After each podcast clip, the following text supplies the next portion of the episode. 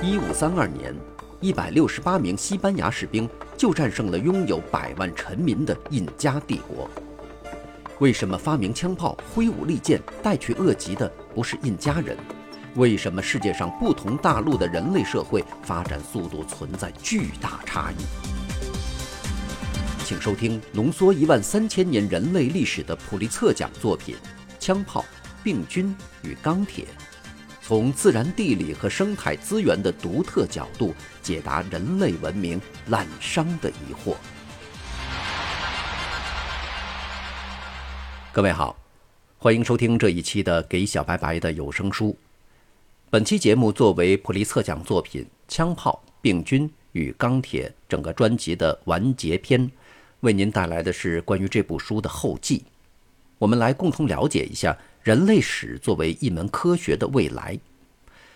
就像在专辑的一开始所提到的关于耶利的三个问题，触及了人类现状的实质，也是更新世后人类历史的关键所在。既然我们已经完成了这次对各个大陆的短暂的巡视，我们将会怎样来回答耶利呢？我会对耶利这样说。各大陆民族长期历史之间的显著差异，不是由于这些民族本身的天生差异，而是由于他们环境的差异。我猜想，如果在更新世晚期能够使澳大利亚土著人口和欧亚大陆土著人口互换位置，那么原来的澳大利亚土著现在可能不但占领了欧亚大陆，而且也占领了美洲和澳大利亚的大部分地区。而原来的欧亚大陆土著，现在可能已沦为澳大利亚的一些遭受蹂躏的零星分散的人口。对于这种说法，你一开始可能会认为毫无意义而不屑一顾，因为这个实验是想象出来的，而我所说的那种结果也无法去证明。但历史学家却能用回溯试验法对有关的假说进行评价。例如，我们可以考察一下：如果把欧洲农民迁到格陵兰或美国的大平原，如果本身出身于中国的农民移居到查塔姆群岛、婆罗洲的雨林、爪哇或夏威夷的火山土地带，会发生什么情况？这些试验证明，这些具有共同祖先的民族，或者最后灭绝，或者重新回到狩猎采集生活，或者进而建立视环境而定的复杂国家。同样。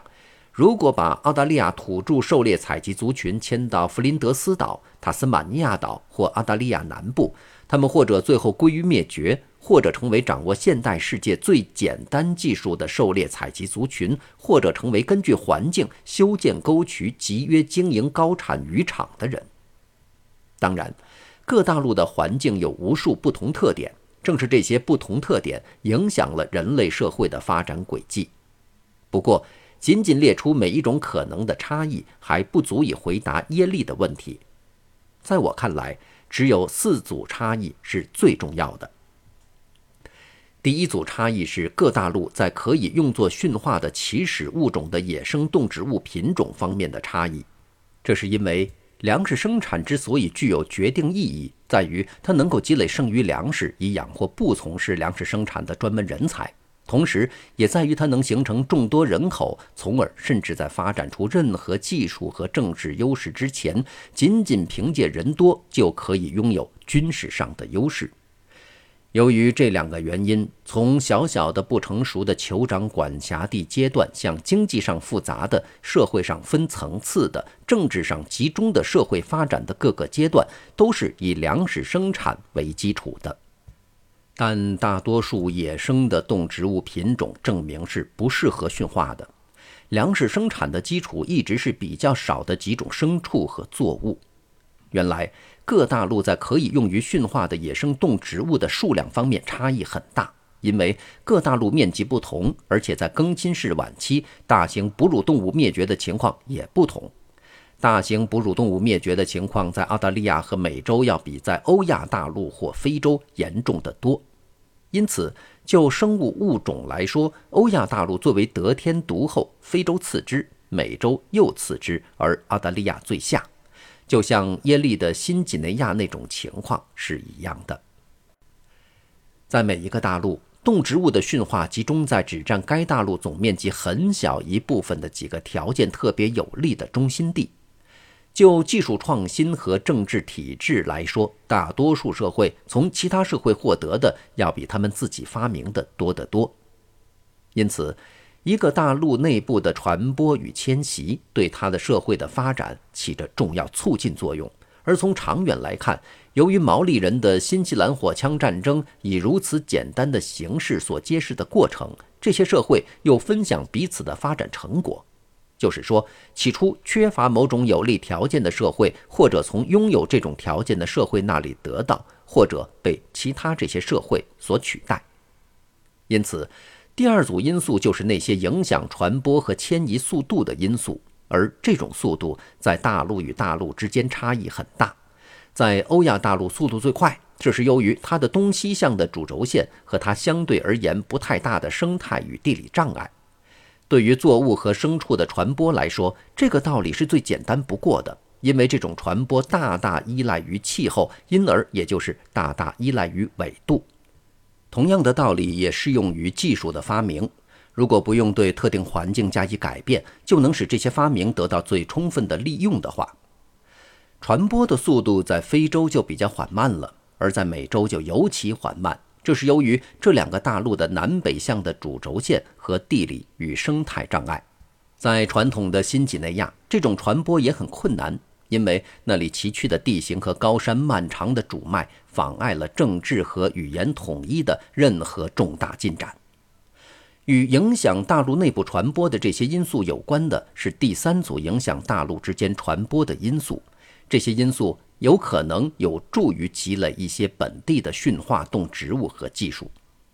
大陆与大陆之间传播的难易程度是不同的，因为某些大陆比另外一些更加孤立。在过去的六千年中，传播最容易的是从欧亚大陆到非洲撒哈拉沙漠以南地区。非洲大部分牲畜就是通过这种传播而得到，但东西两半球之间的传播则没有对美洲的复杂社会做出过任何贡献。这些社会在低纬度与欧亚大陆隔着宽阔的海洋，在高纬度又在地形和适合狩猎采集生活的气候方面与欧亚大陆相去甚远。对于原始的澳大利亚来说，由于印度尼西亚群岛的一道道水上障碍把它同欧亚大陆隔开，欧亚大陆对它唯一的得到证明的贡献就是澳洲野狗。第四组也是最后一组因素是各大陆之间在面积和人口总数方面的差异。更大的面积或更多的人口意味着更多的潜在发明者。更多的互相竞争的社会，更多的可以采用的发明创造，以及更大的采用和保有发明创造的压力。因为任何社会如果不这样做，就往往会被竞争的对手所淘汰。非洲的比格米人和其他许多被农民所取代的狩猎采集群体，就曾碰到这样的命运。相反的例子是格陵兰岛上顽固保守的古挪威农民。他们也碰到了被爱斯基摩狩猎采集族群所取代的命运，因为在格陵兰的条件下，这些爱斯基摩人的生存方法和生存技术都比这些古挪威人优越得多。在全世界的陆块中，欧亚大陆面积最大，相互竞争的社会数量最多。澳大利亚和新几内亚在这方面就差得多，而塔斯马尼亚则更是称呼其后。美洲的总面积虽然很大。但却在地理和生态上支离破碎，实际上就像几个没有紧密联系的较小的大陆。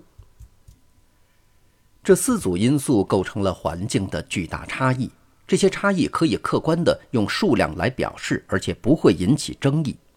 我的印象是，新几内亚人一般要比欧亚大陆人聪明。尽管人们可以对此提出质疑，但他们无法否认新几内亚的面积比欧亚大陆小得多。新几内亚的大型动物品种也比欧亚大陆少得多，但是提起这些环境差异，不免会使历史学家贴上那种让人火冒三丈的地理决定论的标签。